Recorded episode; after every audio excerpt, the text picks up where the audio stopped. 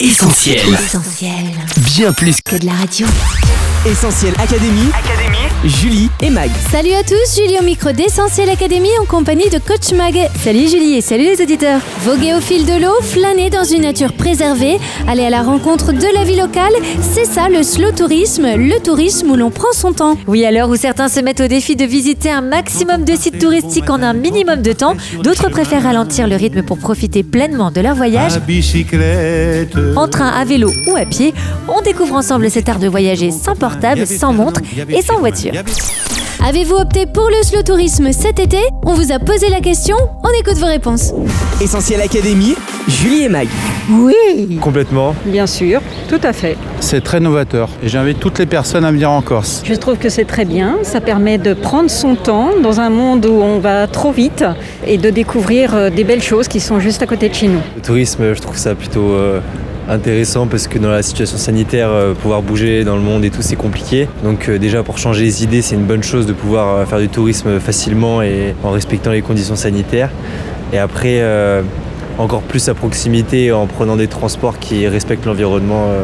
C'est quelque chose qui est vraiment à développer pour le futur. C'est une façon de se dégourdir les jambes, de respirer l'air pur à la montagne, échanger, voir tout ce qui se passe, euh, les oiseaux. Euh, Chacun est libre de faire ce qu'il veut. Moi, je pense que euh, si ça intéresse des personnes, aucun problème. Moi, pour ma part, c'est pas quelque chose que j'ai l'habitude de pratiquer. euh, pas non plus quelque chose sur lequel je me suis déjà intéressé. Pour la simple et bonne raison, c'est que euh, moi, tout ce qui est vacances et tourisme, j'aime bien euh, plutôt me dépayser, aller voir des lieux que je connais pas. Je ne suis pas prête pour opter pour ce type de tourisme parce que quand je pars en vacances, j'aime bien aller assez loin. Donc en général, c'est voiture ou avion. Merci à tous pour vos réponses. Coach, le slow tourisme, c'est d'abord l'art de voyager en prenant son temps. Oui, Julie, comme son nom l'indique, le slow tourisme consiste à voyager plus lentement. Exit donc le vacancier pressé qui ne pense qu'à arriver.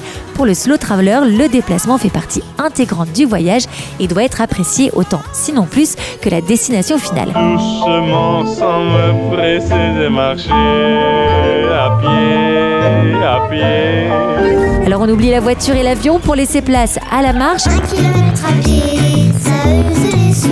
la randonnée équestre ou encore à la croisière fluviale. On privilégie aussi le vélo, l'un des transports stars de l'itinérance douce. Vélo 10C, vélo française, Viarona. En France, les voies vertes et véloroutes se multiplient et ouvrent de nouvelles idées d'escapade pour les jeunes baroudeurs comme pour les familles. Des gigantesques pistes cyclables traversant les parcs naturels régionaux, aux voies plus calmes longeant les rivières. Les occasions ne manquent pas pour sillonner le pays à un autre rythme. Et puis pour ceux qui veulent voyager un peu plus loin, il reste l'échappée ferroviaire.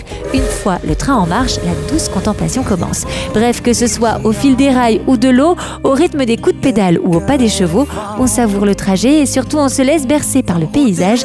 D'ailleurs, à chaque étape et selon les envies, rien n'empêche de s'arrêter quelques jours ou quelques heures. Poser sur un rocher, se laisser aller. Essentiel Académie, Julie et Mag. Mag, avec le slow tourisme, on privilégie donc les destinations plutôt proches, non? Et effectivement, Julie, l'objectif du tourisme lent n'est pas de partir au bout du monde et d'effectuer des sauts de ville en ville, mais plutôt de prendre du temps pour découvrir l'endroit où l'on a posé ses bagages. Mais moi, je préfère les merciers. Alors bien sûr, rien n'empêche de partir à l'étranger, mais sur place, mieux vaut se concentrer sur une région en particulier. En restant dans un périmètre réduit, on limite le risque d'être trop sollicité et les regrets de ne pas avoir réussi à tout faire. Et puis, ce que prônent les adeptes du slow travel, c'est le retour à une certaine simplicité. Rivières, prairies, forêts, la tendance est aux destinations rurales, aux sites naturels et aux régions où il fait bon vivre. Place maintenant à la première série de la semaine pour découvrir, comme on le fait euh, très souvent, les richesses d'une région. Alors contexte sanitaire oblige, cette année c'est un fait, on pourra moins partir à l'étranger, mais savez-vous que nos villes et régions françaises regorgent de trésors qui ne demandent qu'à être découverts? Loin des sites prisés par le tourisme de masse, pourquoi ne pas privilégier la valeuse d'Antifère aux falaises d'Étretat, Roscoff à la place de Saint-Malo ou encore la vallée d'Erieux plutôt que les gorges de l'Ardèche? De la Haute-Savoie aux Hautes-Alpes, rien de mieux qu'un refuge de haute montagne pour se ressourcer. Enfin pour une destination campagne de charme, direction le Gers, véritable petit paradis de l'itinérance douce. Thank you. Le slow tourisme, c'est aussi un mode de voyage respectueux de l'environnement. En effet, Julie, et ça commence déjà avec l'utilisation des transports doux qui permettent de réduire son empreinte carbone. La manière de découvrir l'endroit contribue elle aussi à préserver l'environnement. Les adeptes du tourisme lent veillent à réduire l'impact de leur visite. Ils contournent également le tourisme de masse et évitent les comportements consuméristes. Exit donc la place Saint-Marc bondée à Venise et les rues surfréquentées de Barcelone. Alors dit comme ça, on pourrait croire que le slow travel ne concerne que les électeurs d'Europe Écologie les Verts ou les followers de Greta Thunberg, mais détrompez-vous, il s'adresse à tous. En prenant le temps de voyager, tout le monde peut apprécier la faune et la flore, mieux comprendre l'écosystème local et donc mieux le respecter. Aujourd'hui, pour profiter de la nature et de l'air pur tout en réduisant son impact écologique, les possibilités sont nombreuses. On pense aux géoparcs, écoparcs et autres écologes, des piscines naturelles aux habitats traditionnels en passant par les cabanes flottantes ou dans les arbres tout est fait pour passer un slow moment. Et avec des valeurs telles que la préservation de la nature ainsi que la sauvegarde des ressources naturelles, cette façon de voyager ne manque pas de séduire la nouvelle génération. Essentiel Académie, Julie et Mag. Mag, l'essence du voyage slow, c'est le partage. Oui, le slow travel consiste non seulement à s'imprégner des lieux, mais aussi créer des liens avec les gens qui y vivent.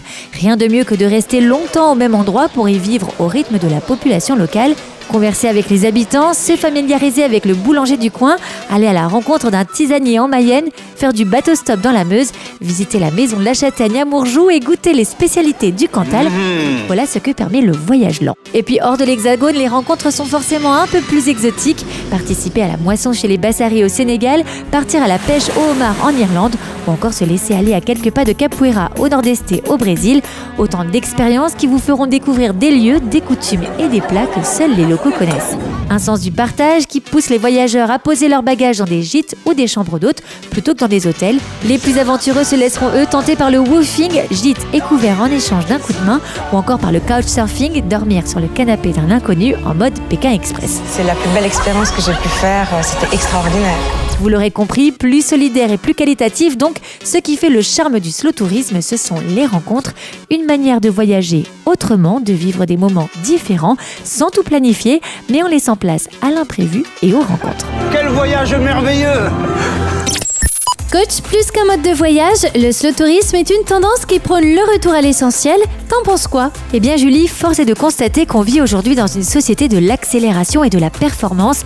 À l'heure de la technologie et de l'instantanéité, tout doit aller vite et 62% des Français déclarent manquer de temps.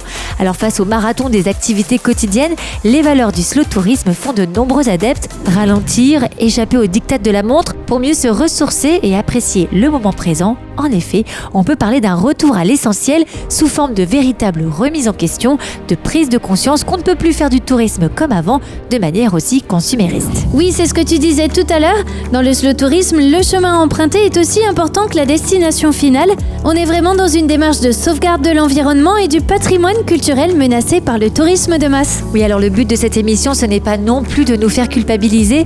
Peut-être que cet été, certains d'entre nous prendront quand même la voiture ou l'avion, mais qu'on voyage slow ou pas, qu'on aille au bout du monde ou qu'on reste chez soi, hashtag staycation, on peut tous réfléchir à notre manière de voyager.